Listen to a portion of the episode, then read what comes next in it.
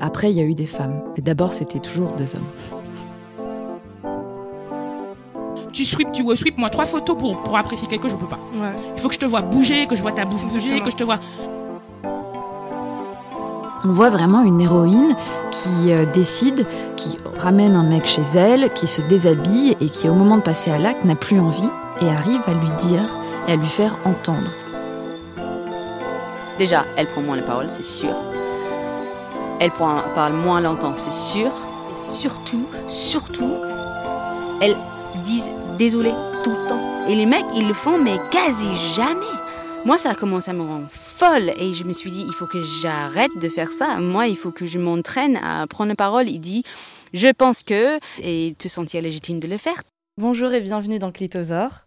Aujourd'hui, j'ai décidé de faire un crossover avec Maureen de Dessine-moi un corps. On a comme invité de marque Anaëlle Goldy et Florence Rivière. Bonjour tout le monde. Est-ce que ça vous va de vous présenter? Bonjour euh, voilà, à tout le monde. Aujourd'hui, crossover avec euh, Clitosaur. Et donc, euh, moi, dessine-moi un corps. Moi, c'est Adèle. J'ai lancé le podcast Clitosaur en 2019. Et là, je lance ma chaîne YouTube Clitosaur qui évoque des, des thématiques intimes et politiques. En gros, on balance des anecdotes euh, sur plein de sujets différents, euh, tels que euh, l'épée, les règles, les sexualités, etc. Et on les analyse sous un prisme féministe et de manière plus large sous un prisme politique. quelle est la place du féminisme dans ma vie? Bah, Clairement, ça occupe toute, toute ma vie, parce que étant une meuf, et donc étant une minorité de genre, et vivant dans un système sexiste, bah, je suis tout le temps confrontée au sexisme de manière générale, euh, je pense que j'en parle beaucoup, beaucoup autour de moi, que je m'instruis énormément par rapport à ça. Quelle est la place de l'art dans ma vie? Alors, à titre personnel, je pratique pas nécessairement l'art en termes professionnels ou, euh, ou en activité extrascolaire ou activité extra-professionnelle. Mais euh, je pense que ça occupe une place importante, comme tout le monde, même si c'est de manière différente. J'ai pas fait, euh, j'ai pas étudié l'art, j'ai pas fait euh, histoire de l'art et j'ai peu de connaissances, mais ça m'empêche pas d'être euh, touchée par l'art et j'adore danser. voilà. Et quelle est la place de la sexualité dans ma vie? Je dirais que c'est central parce qu'on est dans une société où le sexe est central de toute façon. Paye ta vie d'asexuel quand tu vis dans cette société. Et je parle beaucoup de sexualité, c'est important pour moi de d'enlever un peu le tabou autour des sexualités et en tout cas des différentes pratiques sexuelles et de pouvoir euh, parler librement euh, sans que ce soit tout de suite hyper glauque. Euh, en parler librement, même en l'analysant sociologiquement et tout. Par contre, actuellement, j'ai un énorme blocage, donc le cul, ça fait pas trop partie de ma vie. Au contraire, dès que j'ai des images de cul en tête, je suis en mode oh non, mon dieu, je vous laisse continuer. Moi, c'est Anaëlle euh, Goldy. Je suis tatoueuse, illustratrice euh, dans, dans la vie. La place de l'art, du coup, bah, elle prend beaucoup de place, forcément, vu que depuis toute petite, je dessine, j'en consomme de plein de manières différentes, et que j'ai toujours su que ça allait être euh, mon corps de métier, quel qu'il soit, de toute façon. Le féminisme, forcément, bah, comme tu, disais, Trash, c'est c'est pas un hobby, c'est pas quelque chose euh, que j'apprécie, c'est juste une, manière de percevoir le monde et le système dans lequel on est. Je vais essayer de lier les trois parce que pour le coup, art, féminisme et sexualité, j'ai l'impression que dans ma façon de les appréhender, ça se rejoint quand même beaucoup. Je suis une personne qui, est, euh, qui s'est définie comme Gwyn, polyamoureuse, donc, et j'aime bien parler de ma vie dans ce que je fais, dans mes dessins, et en parler en général, donc forcément, le féminisme s'inclut dedans parce que parler de, de de gouinerie, j'allais dire, j'aime pas trop ce mot, mais j'ai pas trop d'autres termes. Donc forcément, les trois sont vraiment des bases de qui je suis, ça fait partie de mon identité. Euh. Je m'appelle Florence Rivière et euh, je suis principalement une autrice qui vit d'activité de, de comédienne. Donc c'est mon job alimentaire. Et avant ça, euh, j'ai été modèle photo pendant des années. je fais de la photo en tant que photographe et j'ai pas mal traîné dans l'audiovisuel en tant que bah, comédienne du coup, mais aussi scénariste réel, assistante réelle. Par rapport à la place du féminisme dans ma vie, bah, c'est pas très possible de faire sans, parce que ben, je vis dans le monde, et le monde euh, étant sexiste, euh, il faut bien que je le vois euh, tel qu'il est pour évoluer dedans. Donc c'est vrai que j'ai failli dire je ne suis pas née féministe, sans blague. je veux dire par là que j'ai pas été élevée dans un environnement très féministe friendly. Du coup, c'est un peu venu sur le tard et très lié au départ à ma pratique de modèle photo. Parce que qui dit modèle photo nu sur internet dit et des inconnus t'insultent. Du coup, ça a commencé par là et puis ça, ça s'est étendu à, entre guillemets, tous les domaines d'action du féminisme avec euh, toutes les conjonctions intersectionnelles qu'il peut y avoir. Euh. La place du féminisme est assez centrale et elle est euh, surtout très liée à mon rapport à l'art, dans le sens où bon, bah, l'art, c'est quelque chose qui a fait partie de ma vie depuis que j'ai eu le droit de faire des choses par moi-même.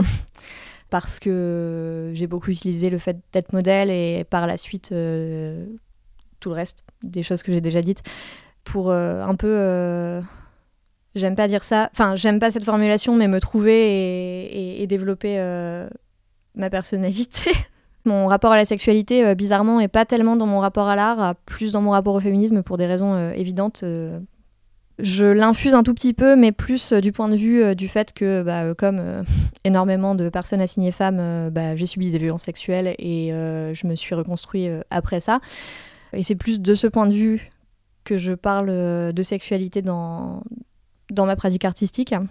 C'est drôle que Goldie ait euh, employé le terme polyamoureuse parce que je pourrais l'utiliser, j'aime pas l'utiliser parce que je trouve qu'il y a trop de gens de droite qui, se le sont appropriés et, euh, pour faire un espèce de truc individualiste à base de j'ai des relations multiples, mais j'ai pas envie de m'occuper émotionnellement de toi. Et donc, si tu as des besoins émotionnels, ça veut dire que tu es toxique.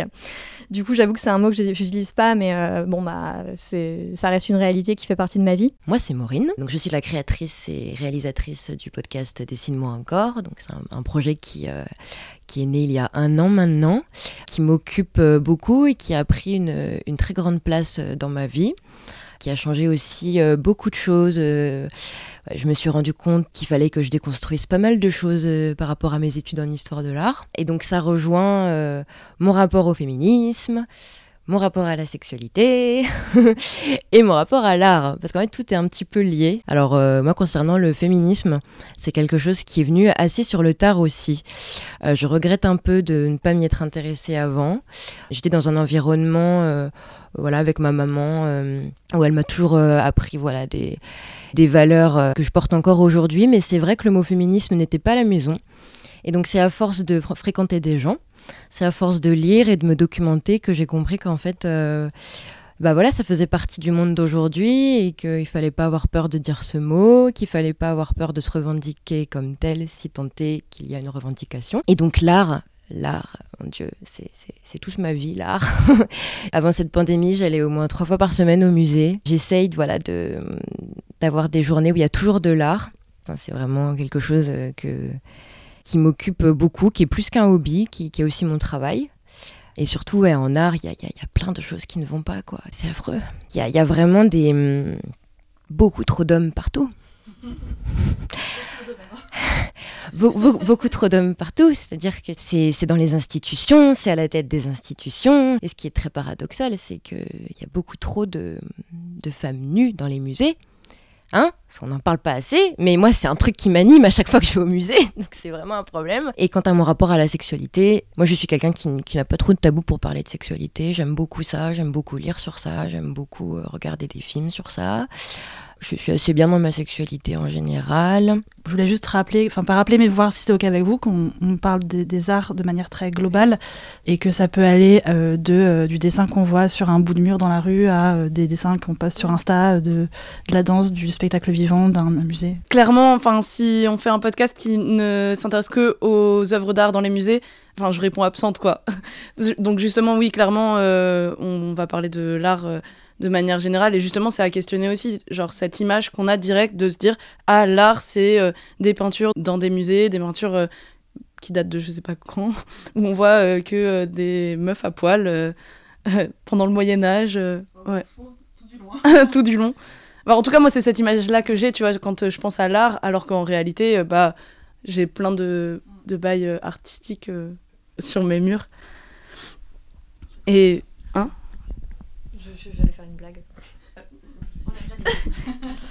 C'est amusant parce qu'une femme nue en peinture, c'est de l'art, mais une femme nue en photo, c'est une salope. Je sais pas comment on considère les, les, personnes qui sont peintes ou qui sont prises en photo. En revanche, euh, je trouve que ça dépend vachement de qui prend la photo. En fait, euh, genre, on va vachement valoriser, si c'est un mec qui, qui, prend des photos ou en l'occurrence qui peint, on va vachement valoriser son travail parce que il y a toute la beauté de la femme et de ses formes et, et c'est une muse en vrai. Et, je me demande euh, si le fait que la modèle, euh, enfin que la femme nue sur la peinture ou la photo soit vivante ou morte, influe pas sur ça. Mais un peu comme, euh, comme ce, trope de, l'artiste pauvre, mais c'est pas grave parce qu'il sera reconnu après sa mort. Et enfin, tu vois, il y a, un vrai truc comme ça de. D'ailleurs, il y a un énorme délire sur les représentations de femmes qui sont à l'article de la mort et qui sont considérées comme érotiques que ce soit genre en peinture, en photo ou quoi. Il y a tout un truc euh, autour de ça et que je trouve vraiment très glauque. C'est assez commun comme thème, malheureusement. Ouais, de, même depuis le 19e, genre on représentait euh, voilà, des, des modèles féminins dans des positions euh, lascives, voilà, un peu comme à l'agonie, et c'était censé avoir une certaine dose d'érotisme, ce que je trouve complètement fou. Est-ce que c'est de là d'où vient la petite mort? Enfin, genre, il y a un J'étais en train d'y penser au moment où je parlais. Ah, ok. si ça se trouve, ouais. Prochaine question. Comment le féminisme euh, impacte votre manière d'appréhender l'art? Ouh euh, Ah Ah Voilà, c'était ma réponse. Voilà. Merci de rien, bonsoir. En tout cas, perso, de la même manière que ça me fait appréhender le reste de ma vie, en fait, c'est devenu un, un biais de critique et, de, et un regard sur les choses. Alors des fois, c'est un peu, on parle beaucoup de prendre la pilule rouge quand tu commences à t'intéresser au féminisme et qui du coup change à peu près complètement ta perception de ce que tu as autour de toi et qui va te niquer complètement euh, des films que, ou des bouquins ou n'importe quelle euh, œuvre artistique que tu vois parce que du coup as, tu as à la fois euh, le plaisir de ce que tu peux voir qui peut être une esthétiquement une très très belle pièce mais alors par contre le contenu ou la personne ou le enfin bref rien ne va. Je retombe sur des, des, œuvres que j'avais pu aimer à un moment donné et c'est des conversations qui reviennent souvent avec des amis qui vont me prêter un bouquin et qui vont me dire ah faut que tu lis ça c'est génial genre Stéphane Zweig en ce moment je suis en train de lire Stéphane Zweig. J'ai trois bouquins à lui euh, qui sont en train euh, dans, ma liste ma pile de, livres à lire et toutes les personnes qui me l'ont conseillé m'ont dit c'est génial c'est à lire c'est super beau c'est euh, voilà c'est un très bon auteur par contre le male gaze euh, accroche-toi quoi ça va être chiant tu, tu, peux définir euh, male gaze C'est le regard de, de, alors des hommes cis, euh, en règle générale, là en l'occurrence de l'artiste, sur les femmes, avec toutes les projections qu'il peut y avoir euh, sur les femmes euh, très sexualisées et très objectifiées. Parce que du coup, comme on en parlait tout à l'heure, on a une image très, très fermée de ce qu'est l'art, surtout que je pense qu'à l'école, euh, quand on a appris un peu ce qu'était l'art, bah, on a vu beaucoup de peintures, euh, etc. Et du coup, moi, avant, je me disais que j'étais pas du tout artiste ou pas du tout intéressée par l'art.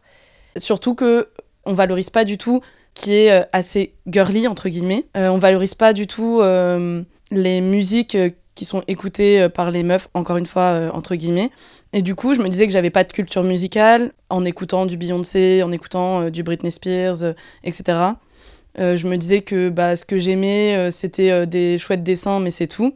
En me rapprochant du féminisme, je me suis surtout rendu compte que on valorisait pas ce que j'aimais parce que c'était certes aimé par un bon nombre de personnes autour de moi qui sont majoritairement des meufs ou des minorités de genre, ou en tout cas pas des mecs qui correspondent à une certaine masculinité hégémonique, mais que c'était pas des œuvres qui euh, correspondaient à un élitisme euh, artistique euh, valorisé dans et la masculin société. et masculin un élitisme et blanc. artistique blanc masculin etc le féminisme m'a permis de remettre en question tout ça et de me dire eh, mais moi aussi en fait euh, je kiffe l'art et ça fait partie de ma vie et, je vais dire la même chose que Goldie, je suis désolée, mais euh, c'est un petit peu, enfin, euh, ça a impacté euh, mon rapport à l'art comme ça a impacté mon rapport à la vie, ce qui est euh, d'autant plus normal que les, deux sont assez liés. Je pense que ça m'a beaucoup donné de recul par rapport à des choses qu'on pouvait me, me, conseiller, des choses qui étaient très reconnues et qui étaient souvent faites par des hommes. Euh, du coup, euh, je suis un peu plus, euh, je vais dire un mot de droite, un peu plus proactive dans le fait d'aller d'aller chercher plus des œuvres faites par des, femmes ou au moins des, personnes de genre marginalisé parce que hum, ça te fait te rendre compte qu'il n'y a pas une seule façon d'écrire des histoires. Et c'est vrai que les, œuvres faites par les hommes, je veux pas généraliser parce que non, su, vas-y, Nick. non, mais c'est vrai que les, œuvres faites par les hommes viennent souvent d'un point de vue qui, bah, qui est celui de personnes pour et par qui le monde a été fait, et du coup de personnes qui bah, qui n'ont pas les problèmes que les personnes marginalisées ont, en fait. Je, dis les hommes, je veux évidemment parler des, hommes blancs cis, mais parce que les hommes racisés ont moins accès, tout comme les femmes, bah, à ce statut d'artiste Je pense que la, question de la grille de lecture est vachement intéressante aussi, dans le sens où euh, je vais pas euh, lire une scène euh, de sexe de la même façon si, si, je sais que c'est une femme qui l'a écrite et si je sais que c'est un homme. Et ça peut être la même scène de sexe, mais comment dire Je sais que si je lis une scène de sexe problématique, probablement, enfin, je pas toutes, mais probablement la femme aura pensé au fait que cette scène était problématique et du coup elle est problématique pour une raison.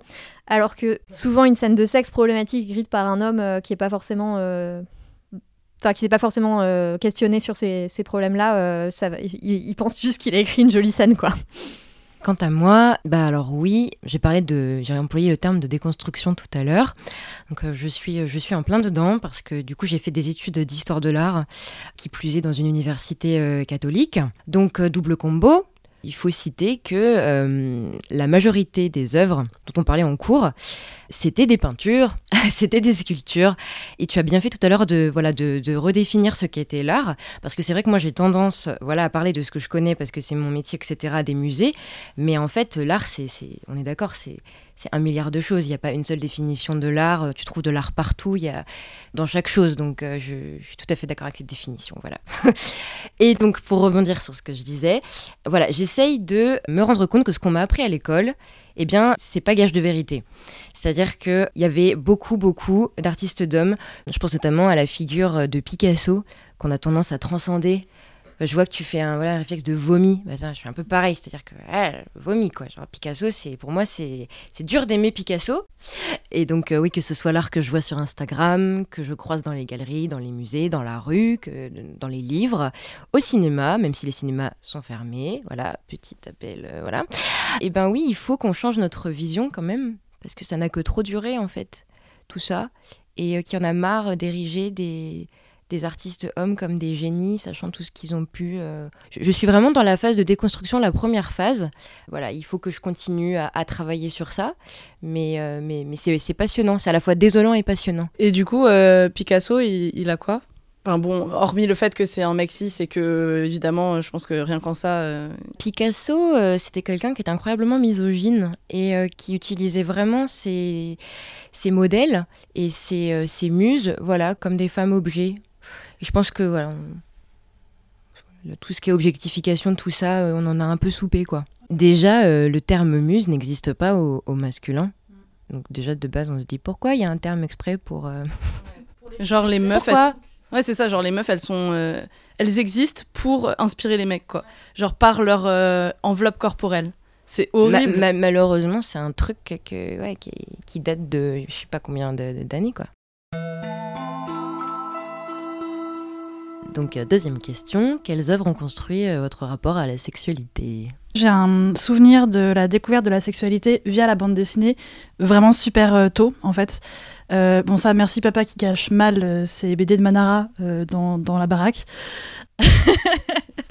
ouais, mais bon, bah, qui est Manara? Alors Manara, c'est un auteur de bande dessinée érotique, hétéro, hétéro, qui met vraiment les meufs en en objet de, sexualisation euh, énorme. Et du coup, ça, très tôt, euh, fait partie de mes, questionnements de ah, je crois que j'aime bien ce que je vois. Par contre, je vois qu'il y a un truc qui, qui, me dérange dans la façon dont les femmes sont perçues, mais mais il y a un truc qui me plaît quand même là-dedans. Et, et, par la bande dessinée, j'ai mis beaucoup, j'ai je suis beaucoup passée par là et j'ai eu, fait pas mal de recherches.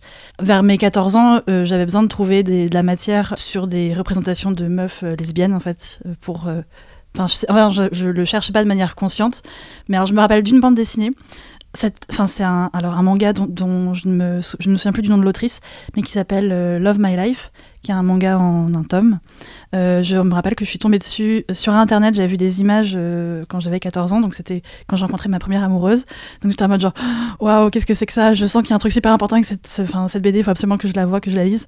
Et il y avait eu tout, un tabou, j'étais incapable d'en parler à mes parents parce qu'elle n'était pas trouvable en magasin. Je faisais tous les magasins possibles, mais j'habitais au fin fond du 95, donc t'as vite fait le tour des magasins de bande Impossible de le trouver et je me voyais pas demander à mes parents de me le commander sur internet parce que bah, c'était quand même vachement euh, outant. et, euh, et j'ai mis des années et quand euh, j'ai eu, je sais pas, je sais pas, 20 ans, j'ai eu le truc de.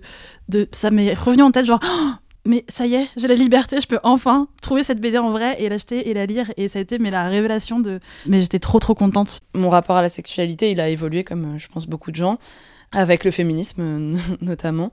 Mais c'est vrai que mon rapport à la sexualité quand j'étais enfant, puis ado, etc., il était forcément euh, hyper euh, impacté par et influencé par les films et les séries. Alors je regardais pas nécessairement euh, volontairement des films avec des scènes de cul quand j'étais enfant, mais pour le coup, avec ma cousine, on s'amusait à faire l'amour et on se mettait nus et on se frottait l'une contre l'autre.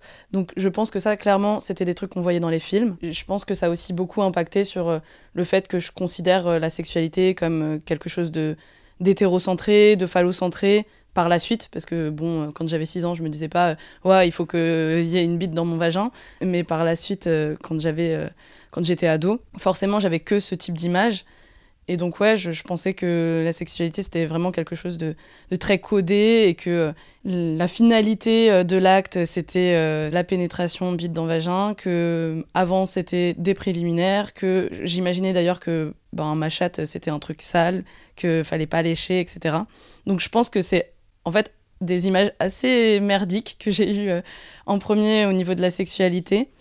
J'en parlais assez facilement par contre de la sexualité. J'écoutais, euh, c'est pas vraiment une œuvre, mais euh, ce qui m'a permis de m'éveiller sexuellement aussi, c'est les radios libres sur Skyrock, qui quand même globalement étaient assez hétérocentré et, centré sur les mecs cis. J'ai essayé de réfléchir justement à cette question et je me suis rendu compte que ce qui m'avait l'œuvre qui m'avait le plus marqué en termes de sexualité, c'était euh, dans 8 Mile. À un moment, euh, Eminem euh, baise avec une meuf et je trouve que bah là, le male gaze, il est fois un milliard, quoi. Et à l'époque, j'avais pas ces, ces, termes-là, mais je, ça me mettait hyper mal à l'aise la façon dont la meuf était traitée, la façon dont, dont le sexe, enfin l'acte était, euh, était montré. Euh, j'avais l'impression que cette meuf était, euh, était juste un, un, corps sans âme, c'était juste un objet. Et, et à la fois, en fait, c'est ça qui est un peu problématique, c'est que à la fois je trouvais ça hyper glauque. Et à la fois, comme j'avais que ce genre de représentation, bah, je m'identifiais à ça et je finissais par être excitée par ça. Ce qui est assez hardcore. Et finalement, euh, ben, je sais pas si c'est vraiment l'art, ou il faudrait que je réfléchisse un peu plus, qui aujourd'hui euh, me permet d'avoir un rapport à la sexualité différent. Je pense que c'est plus euh, le fait de, de m'intéresser au féminisme, de, de discuter avec des personnes qui sont euh, politisés, d'écouter beaucoup de podcasts et le fait de moi aussi d'être en introspection de pourquoi à ce moment-là je me suis sentie mal, qu'est-ce que je veux vraiment en termes de, de plaisir et de désir. Je pense que c'est aussi le fait de voir, bah là tu vois j'ai plein de, d'images de, Robin Heisenberg, enfin d'illustrations. C'est le fait de voir aussi beaucoup d'illustrations euh, sur Instagram de féministes qui représentent les sexualités différemment, qui, euh, qui me permettent de aujourd'hui me, me réapproprier euh, mon désir, mon plaisir et ma sexualité. Moins sur la sexualité, plus sur le genre, mais il y avait quand même une partie sexualité dans, dans l'histoire. Je me rappelle d'un roman que, que j'adorais quand j'étais enfant. Ça s'appelle, euh, alors en français ça s'appelle Le Royaume de Tobin et euh, en anglais c'est Amir Strayad. C'est le même personnage, c'est son nom féminin et son nom masculin. On va y revenir. Bon, globalement, c'est un royaume. Il y a une prophétie qui dit que tant qu'il y a une reine qui vit sur le, le enfin qui, qui règne sur le royaume, le, royaume ne, court aucun risque. Donc c'est super. Euh, malheureusement, euh, à un moment donné, euh, il y a une reine qui a des problèmes de santé mentale. on ne sait pas trop d'où ça vient. c'est pas vraiment traité. Mais en tout cas, son fils se dit Hey, c'est mon moment. Et donc, il va faire assassiner absolument toutes les femmes de sa parentèle, à part sa sœur, parce que quand c'est sa sœur. Mais sa sœur est enceinte de faux jumeaux Donc c'est dommage. Donc le père des faux jumeaux fait venir une sorcière des montagnes pour cacher la, petite fille dans le corps de son frère. Donc Tamir va grandir sous le nom de Tobin pendant bah, toute son adolescence, du coup en pensant qu'il est son frère et qu'il Enfin, il sait pas qu'il a un frère d'ailleurs, il est hanté par le fantôme, mais il sait pas trop d'où il vient, euh, c'est rigolo. Et bon, bah, à un moment donné, euh, vu que son oncle a pris le pouvoir, euh, la, prophétie ne marche plus, il y a des épidémies, ils se font envahir, c'est un délire, enfin, c'est terrible quoi.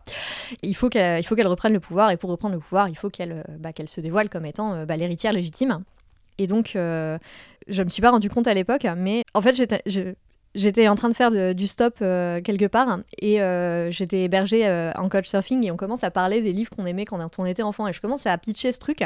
Et tu sais je, parle comme ça et d'un coup je m'arrête et je fais mais mais ça parlait d'identité de genre. Et donc mes interlocutrices c'était que des femmes me regardent en me disant oui. Enfin c'était évident en réfléchissant, j'ai surtout trouvé cette œuvre-là qui, m'a impactée, même si euh, je m'en suis rendu compte qu'après coup. Alors de mon côté, j'ai employé le terme d'éveil sexuel parce que j'adore, je trouve ça vraiment chouette comme terme. Et ben en fait, j'ai suis tombée sur une... J'étais chez ma grand-mère et je regardais une chaîne qui était interdite pour les petits. Et c'était un manga japonais. Alors pareil, je ne me souviens pas du nom. C'était un animé, pardon, un animé. Et il y avait des scènes que je n'aurais probablement pas dû voir qui voilà, ont, suscité des choses euh, à des endroits bien agréables. Et encore une fois, je me suis dit, tiens, c'est marrant parce que euh, c'est à travers, euh, à travers le, cinéma, enfin à travers le, film. Et en fait, moi, bizarrement, la sexualité, c'est plutôt des œuvres cinématographiques qui ont suscité du désir chez moi.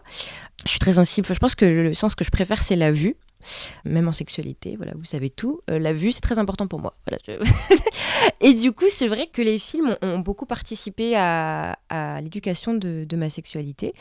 J'ai vu il y a pas longtemps un film assez incroyable, euh, Mademoiselle.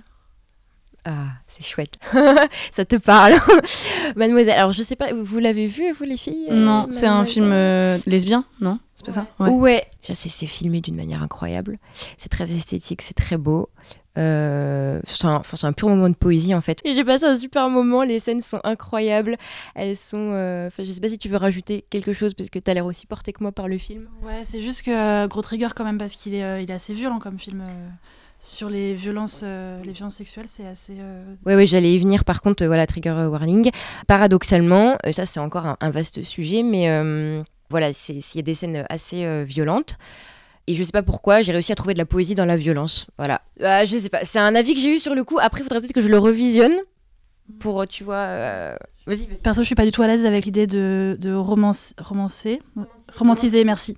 Je suis pas du tout à l'aise avec l'idée de romantiser et de, de rendre poétique euh, des, des, agressions, parce que c'est tellement éthéré dans la vie des gens, enfin dans, dans ce qu'on perçoit et comment on le, on le traite en fait dans notre société que ça me paraît assez grave c'est pas pour enfin pour critiquer toi ou ton impression du truc mais euh, mais je trouve ça trop grave du coup de pas enfin de l'invisibiliser dans la vraie vie et de le rendre comme quelque chose de beau ou de poétique euh, dans un film. Mais dans ce film là en tout cas les, les scènes euh, entre entre femmes mon dieu euh, je pensais plus à ça quand je parlais de poésie mais c'est vrai que les, les scènes de, de, violence mais je pense que c'est pareil j'ai eu une construction de ma sexualité qui fait que je me suis pas forcément intéressée un petit peu comme tu disais Adèle. Tu, tu vois maintenant c'est dérangeant quand on en parle on se dit j'ai été excitée par des trucs pareils enfin c'est assez fou. Et quand j'ai vu visionner ce film j'avoue qu'à un moment donné ça m'a repiqué je me, suis dit, euh, ah, c'est bizarre, ça me fait encore un petit truc. Est-ce que ça a été réalisé par euh, une meuf ou Ah oui, d'accord. Je pense qu'il faudrait vérifier, mais je crois que c'est un, ouais. C'est un mec. Un mec. Donc ouais, pour euh, parce que tout à l'heure tu disais, tu questionnais, tu disais oui si pour un, une même œuvre, si c'est écrit par exemple par une meuf ou par un mec, ça va pas avoir la même portée parce que dans un cas il y aura une remise en question des violences, alors que dans l'autre il y aura une romantisation justement des violences. Et est-ce que là, dans ce film là, euh, les violences sont romantisées ou est-ce que euh, ou est-ce qu'elles sont questionnées euh Dans le film, les violences en question sont pas du tout romancées pour montrer que c'est un rapport de domination qui est qui devrait être vu comme sexuel et positif. Au contraire, justement, ça ça te montre un, un endroit, un environnement, mais d'un glauque et d'un macabre, mais atroce, vraiment atroce. Et il y a une une esthétique du macabre qui participe à te montrer à quel point c'est horrible. Euh, on a tendance à tout euh, romantiser sous couvert de l'art. C'est quand même un problème. Voilà. Et surtout, surtout au cinéma. Enfin, moi, je pense à typiquement une scène. Euh, je sais même plus le nom du film, ça craint, mais il y a Charlie Theron qui est dans une robe blanche dans une salle d'interrogatoire. On lui a dit, le réalisateur, encore une fois, je ne sais plus qui c'est, merci Maureen, on lui a dit enlève ta culotte, et, mais t'inquiète pas, au montage, ce sera coupé. Et en fait, elle s'est rendue compte à la projection du film, je crois que c'était euh, aux Oscars ou trucs comme ça, que euh, en fait euh, on voyait tout. Et c'était vraiment contre son consentement, etc. Et soi-disant, c'était pour l'esthétique du film. Voilà. C'est tout ce que j'avais à dire. La, fameuse esthétique profonde qui consiste à montrer des chattes. Ça ouais. Il y avait une scène trop cool dans 10% avec Béatrice Dalle, justement, qui, euh, genre cette meuf, je l'aime tellement fort d'amour, elle est parfaite. Euh, où elle, euh, elle s'insurge contre le réalisateur d'un film parce que, alors elle doit, donc son personnage meurt dans le film et donc elle se retrouve sur une table de morgue, alors nue je crois. Non justement elle voulait pas être nue. Elle est dans un sac en fait mortuaire mais elle est nue dans le sac. Ouais et du coup, le mec qui était son mec dans, dans, dans, le film vient la voir et normalement pose un regard extrêmement érotisé sur son corps. Et il voulait ouvrir le sac pour la montrer nue, euh, jusque dans cet état où, où elle est décédée en fait, et où le consentement inexistant. Sous couvert de l'art, on banalise un. Enfin, non, pas on banalise, mais on, poétise du coup un regard de, de Gaze, encore une fois, où la femme est de toute façon toujours un objet et où là bon bah on l'assumerait peut-être pas euh, si on le disait comme ça dans la vraie vie mais euh, là comme c'est esthétique effectivement euh, on s'en bat les couilles mais en plus c'est rigolo parce que dans l'épisode ça ça devient un gros problème genre le réalisateur veut plus faire le film alors du coup ça pose des problèmes à l'agence heureusement c'est Andrea son agent parce que mais ouais il y, a tout un enfin il y, a toute une partie de l'équipe qui est en mode bah, Béatrice Dalle elle est chiante en fait c'était horrible ouais, ouais. c'était horrible c'était horrible mais à mon avis hyper réaliste et du coup, ça rejoint totalement ce que tu disais tout à l'heure avec euh, l'espèce d'esthétisation euh, de, de l'agonie euh, et du coup l'hypersexualisation des meufs jusque dans leur mort, quoi. Cimer. Quel est votre rapport à la nudité? En fait, le truc, c'est que mon rapport à ma nudité, il est vraiment hyper neutre et pour moi, c'est pas, ça tient pas de la vulnérabilité. Je, je suis pas du tout moins en confiance quand je suis nue ou ce genre de choses. Et du coup, euh, la seule raison, les deux seules raisons qui font que je fais plus attention euh, à ma nudité, c'est euh, bah, d'une part, bah, j'ai pas envie de l'imposer à des gens. Donc ça, c'est la base. J'ai dû me rendre compte avec les années que même si moi, il n'y avait rien de, sexualisant ou, ou, même d'intime en fait dans mon corps nu, il y avait pas mal de gens qui le projetaient et euh, j'avoue, j'ai pas mal, fait des allers-retours entre les deux positions de euh, bah oui, mais en fait, c'est leur problème s'ils projettent, et donc ça devrait pas m'empêcher de faire des images qui, moi, me plaisent. Et en même temps, ouais, mais. Enfin bref, donc j'ai résolu ça en posant pour des femmes. j'ai arrêté, arrêté les hommes partout, c'est super. Ma vie va mieux. Moi, ça m'énerve qu'on confonde la nudité et l'intime parce que justement, l'intime, c'est tellement un truc qui est propre à chacun. Et j'ai l'impression qu'il y a beaucoup de, gens qui vont essayer de nous forcer une définition de l'intime euh, officielle, entre guillemets. T'as pas le droit de pas considérer ton corps nu comme un truc intime, t'as pas le droit de parler, euh, j'en sais rien, de ton viol parce que c'est intime. Non, c'est pas intime, c'est politique. Niquez-vous. C'est vrai que j'ai eu assez longtemps un cheval de bataille sur euh, bah, laisser les gens se mettre nus s'ils ont envie de se mettre nus. Malheureusement, et c'est un peu en lien avec ce que je vais dire après, mais bah, du coup, il y a pas mal de gens qui vont profiter de ce truc-là, et notamment des maxis, euh, qui vont profiter de ce truc-là et dire à des femmes qui, pour le coup, euh, bah, sont pas forcément à l'aise et c'est carrément leur droit. Bah non, mais il faut que tu te libères, etc. Et donc, mets-toi nu devant mon objectif. Et ça, ça m'énerve, mais d'une force.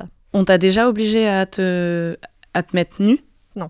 Mais en fait, la première fois que j'ai posé nu, c'était euh, bah, c'était pas consenti. Dans le sens où, euh, en gros, j'étais très jeune. c'était un photographe qui avait payé mon billet pour Paris. J'habitais encore à Lille à l'époque.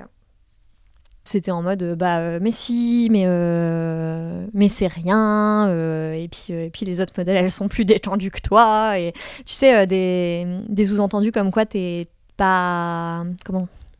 Bah t'es pas professionnel D'ailleurs, en parlant de ça, c'est pas vraiment en rapport avec la nudité. Je vais parler du milieu des modèles fétiches parce que c'était la seule catégorie de modèles que en tout cas je fréquentais, mais parce que on avait l'occasion de se fréquenter, parce que souvent on défilait pour des, bah, des designers qui faisaient des robes en latex, des choses comme ça. On se retrouvait régulièrement dans des soirées fétiches pour ces événements-là. Je me rappelle très très bien qu'à l'époque, si tu avais eu une mauvaise expérience avec un photographe, tu ne pouvais pas le dire parce que euh, t'allais te faire euh, blacklister, t'allais te faire cataloguer chiante, etc. Alors j'ai fait de la censure historique depuis, mais je me rappelle que j'ai écrit sur mon blog à des moments, ah j'ai passé un super moment alors que je m'étais fait hurler dessus pendant toute la séance, tu vois. Mais tu vois, c'est la honte de se faire hurler dessus pendant toute la séance parce que ça veut dire que t'as fait quelque chose de mal. Et ouais, y il y avait vraiment des, gros gros problèmes euh, à ce niveau-là. Je sais pas comment ça a évolué depuis, j'espère en bien, mais bon. En vrai, c'est rigolo parce que j'ai appris le consentement en, posant et pas, et pas l'inverse. Dans le sens, enfin, tu vois, euh, tu pourrais te dire que la, voie normale, c'est de te dire, bon, bah, les gens n'ont pas de droit sur mon corps. Et donc, c'est vrai aussi dans le milieu professionnel. Et donc, non, tu n'as pas le droit de toucher ma chatte pendant que je suis en train de poser. Vraie anecdote. J'ai donné un coup de pied. Il a eu mal parce que je portais des talons aiguilles. J'aime pas les talons aiguilles. Il avait qu'à pas demander. Je lui ai dit, euh, bah, tu vas me donner ma thune maintenant. Et puis, je vais partir. Et genre, il est en mode, ah, je suis désolée, vous êtes tellement belle.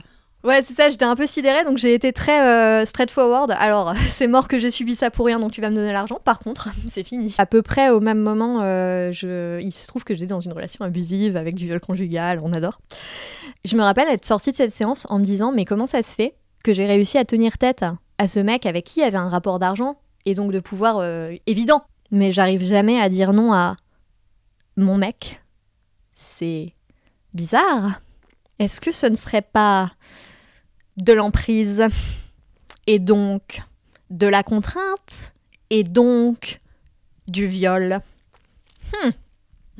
Donc euh, bah, moi, mon rapport à la, nudité, il fluctue aussi. Euh, je pense qu'on n'a pas le même rapport à la nudité selon les différents âges qu'on a dans la vie, de toute manière.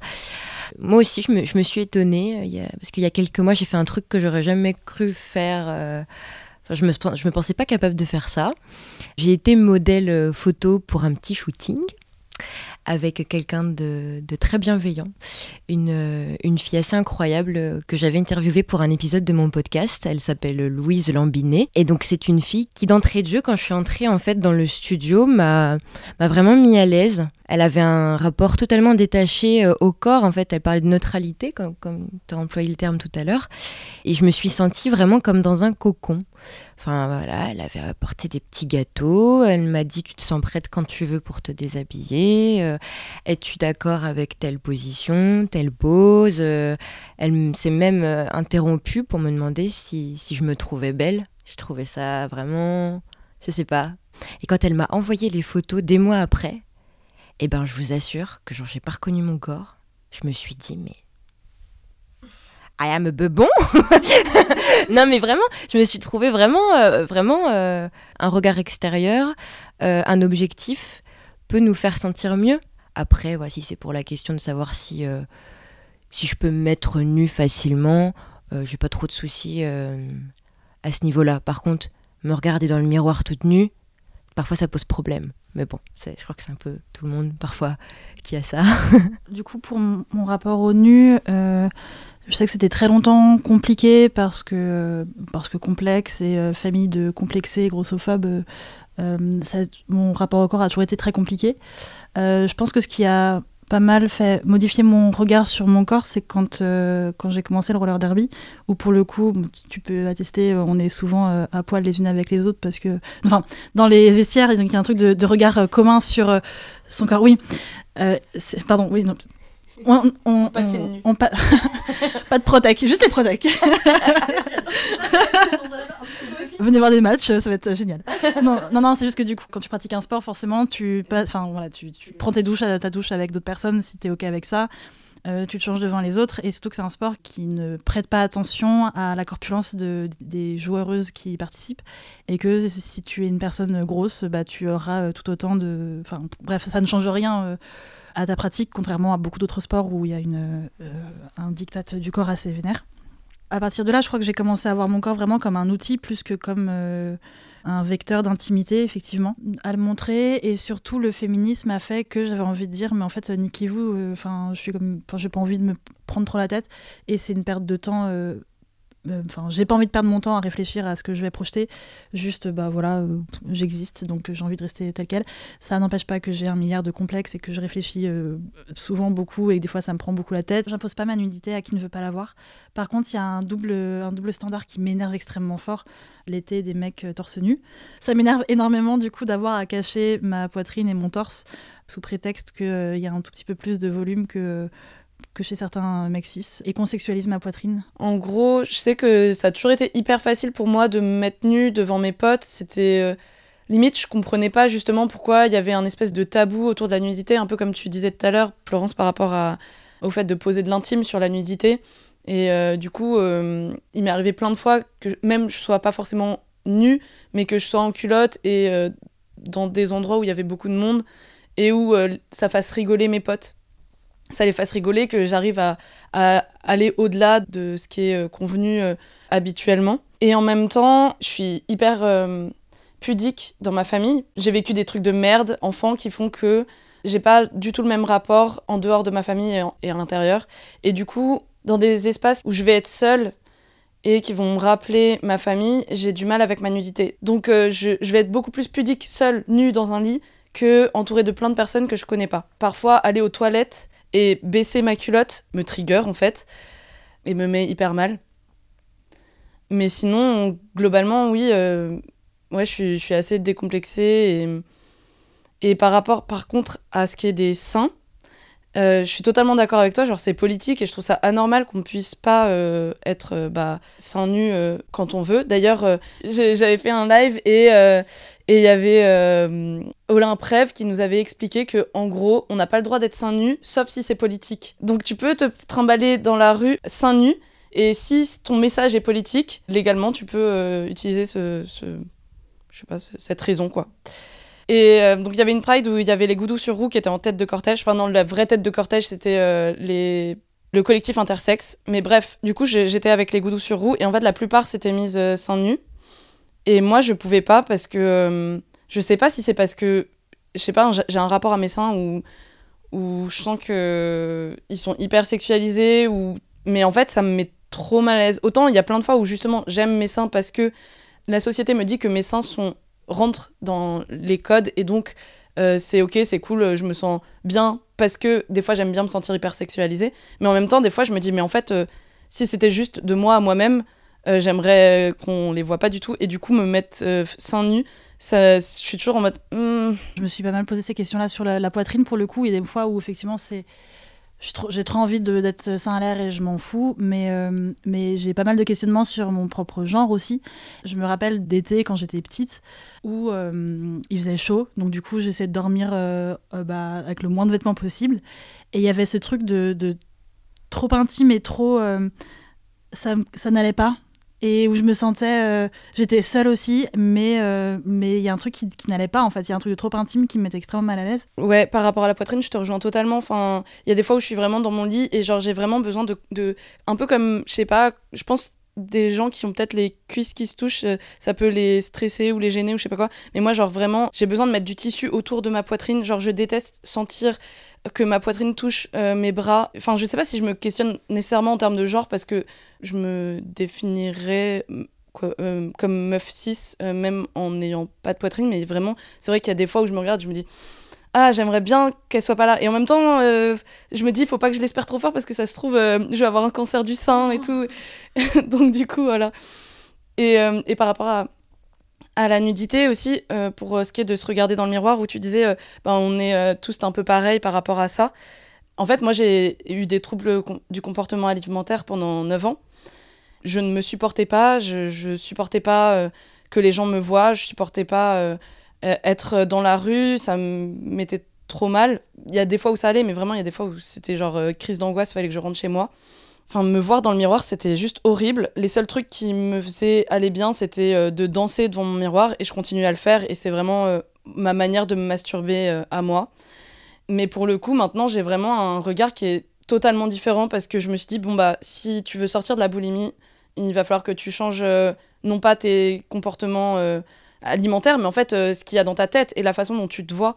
Et du coup, maintenant, je me kiffe de ouf, euh, je m'aime, euh, et quoi qu'il se passe, en fait, je m'envoie tout le temps des messages de ouais, t'es trop belle et tout. Et voilà. Il y a un truc vachement normalisant à entendre des meufs cis parler de leur rapport au sein comme ça parce que des fois, j'ai vraiment ce côté, euh, je pense à la myectomie depuis, un moment, et en même temps, euh, il y a ce côté où euh, bah, la société valorise ma poitrine parce qu'elle est, voilà, elle, existe quoi.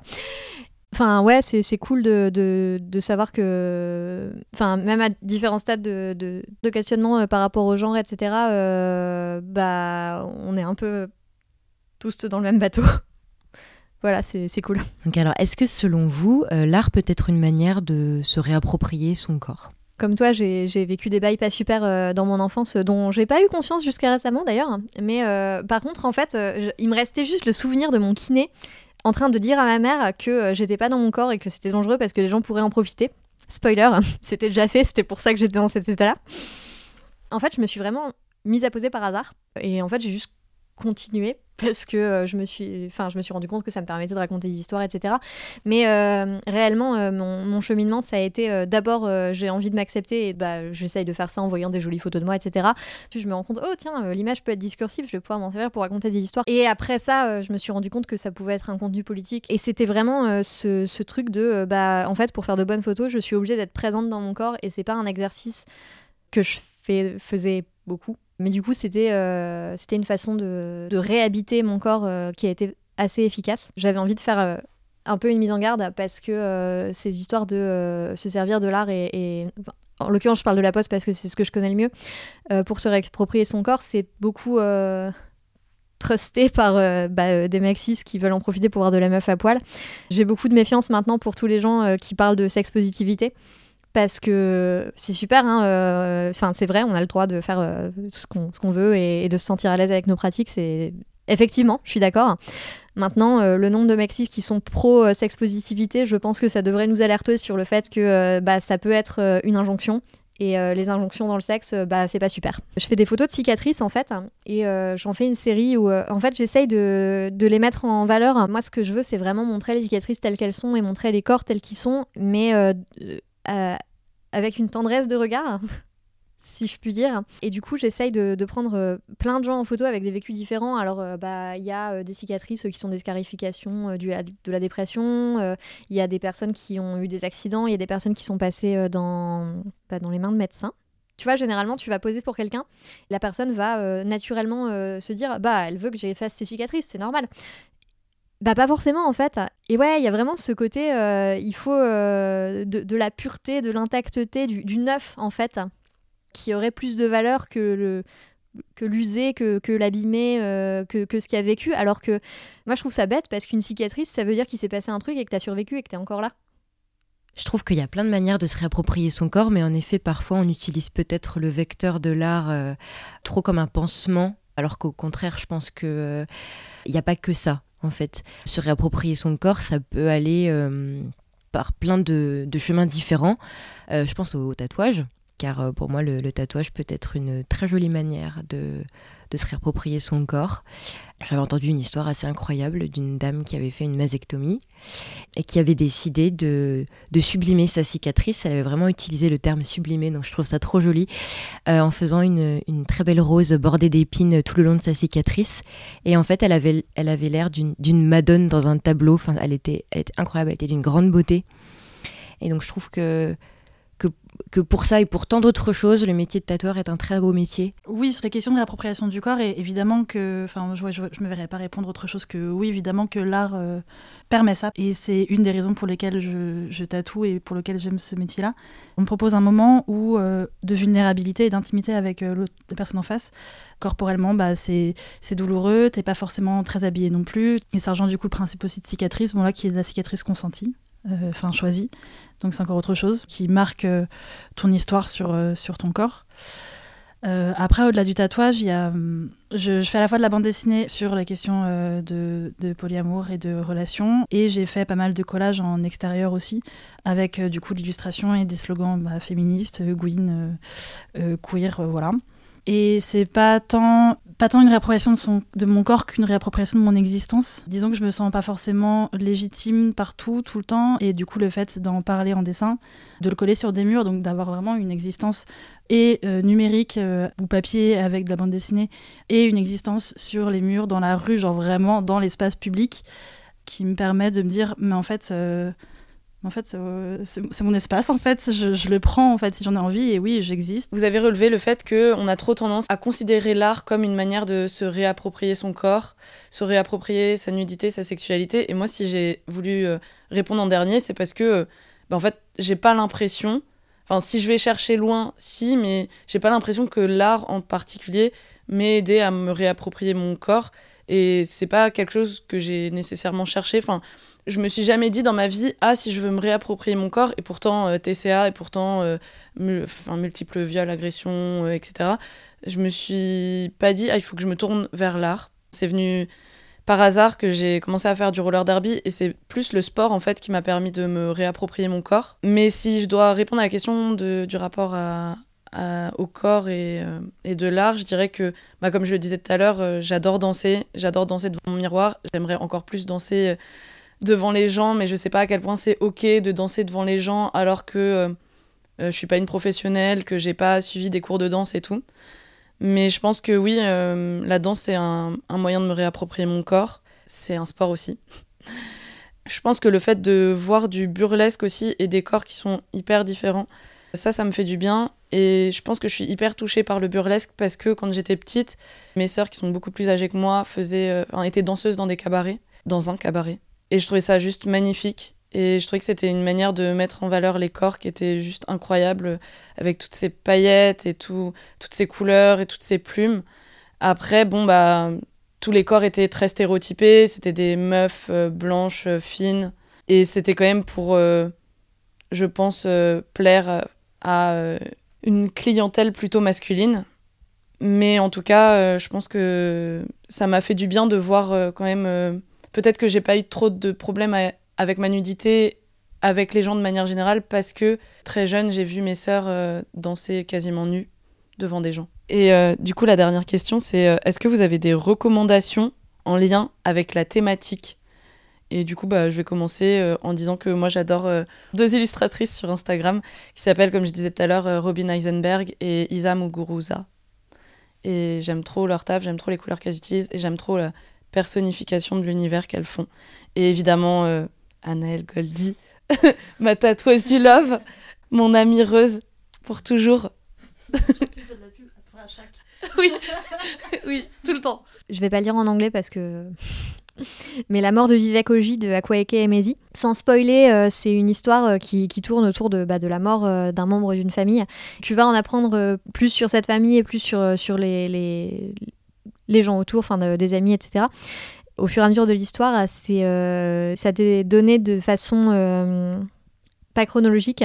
Du coup, c'est vraiment euh, très beau. Et, donc, là où je voulais en venir, c'est qu'il y a un, rapport à la sexualité et un rapport au genre qui est vraiment très poétique et doux là-dedans, même si le personnage est mort. Mais vraiment, à la fin du, livre, je l'ai refermé et j'avais la chaleur à l'intérieur, alors que vraiment je m'attendais à quelque chose de vachement plus euh, dur. Donc il y a Diptyque érotique qui fait des représentations, des illustrations de, bah, de scènes érotiques euh, saphiques, euh, concrètement, qui sont vraiment très très belles et très très stylées. Et la dernière personne, c'est une, illustratrice qui alors sur Insta qui s'appelle Loukoum avec des couleurs qui sont sublimes et, euh, et c'est pareil c'est très joli donc je sais très mal le décrire là comme ça mais je vous jure qu'il faut aller voir c'est cool. Moi je vais pas faire dans l'originalité je vais parler aussi d'illustration c'est donc bah, Léa Castor qui en fait a démarré euh, chez Mademoiselle elle euh, recueillait des témoignages de personnes qui étaient complexées ou qui ne se sentaient pas bien dans leur corps ou voilà. Et du coup, elle a décidé de se servir de ces témoignages pour en faire euh, un roman graphique bande dessinée. Je n'ai jamais trop su la différence entre roman graphique et, bande dessinée. Euh, et, en fait, elle a, un compte qu'elle nourrit sur assez fréquemment donc de ses illustrations. Elle fait un travail fantastique avec de Une thématique euh, très intéressante sur le corps, des illustrations très belles, très colorées. Son livre, donc Corps à cœur, cœur à corps, j'arrive jamais à le dire. C'est un format très agréable à lire, un petit peu comme un journal intime. Moi, je suis très fan de ce genre de, voilà d'ouvrage où il y a un rapport de proximité avec euh, avec celui qui l'a écrit. Alors sur Insta, on peut euh, retrouver son travail, c'est Charlie Jeannemort. Ça se dit comme ça, Jeanne Mort ou Gaine Mort Jeanne Mort. Je sais pas, je sais jamais, mais oui. Oui, oui, oui, Donc Charlie Jeanne Mort qui a aussi publié la, bande dessinée Tout va bien, qui parle de dépression, d'angoisse et du couple de sexualité aussi via ça, parce que du coup, parce que du coup il y a tout son sa rencontre avec son partenaire euh, actuel. Et il y a une énorme partie dans le livre qui euh, traite de, du rapport à la sexualité qui peut être et au désir et au non-désir surtout et à la non-sexualité aussi, qui est vraiment hyper intéressant. Puis son travail en règle générale est sublime et et ses stories sont tellement drôles aussi. ouais, story des pigeons. Je me rappelle plus la story des pigeons. Elle a euh, posté une, story, une story ancrée, je crois que c'était pendant le premier confinement. Et euh, en fait, euh, elle a pris en photo des pigeons sur son toit et tout.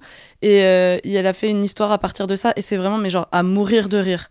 Bon, bah, du coup, merci beaucoup d'être venu.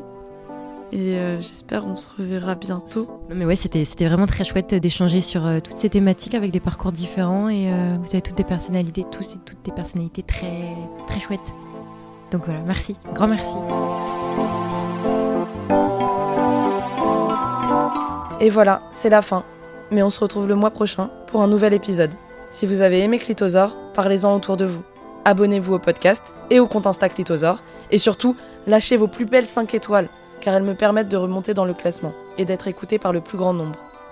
Je vous aime tous très fort. Bisous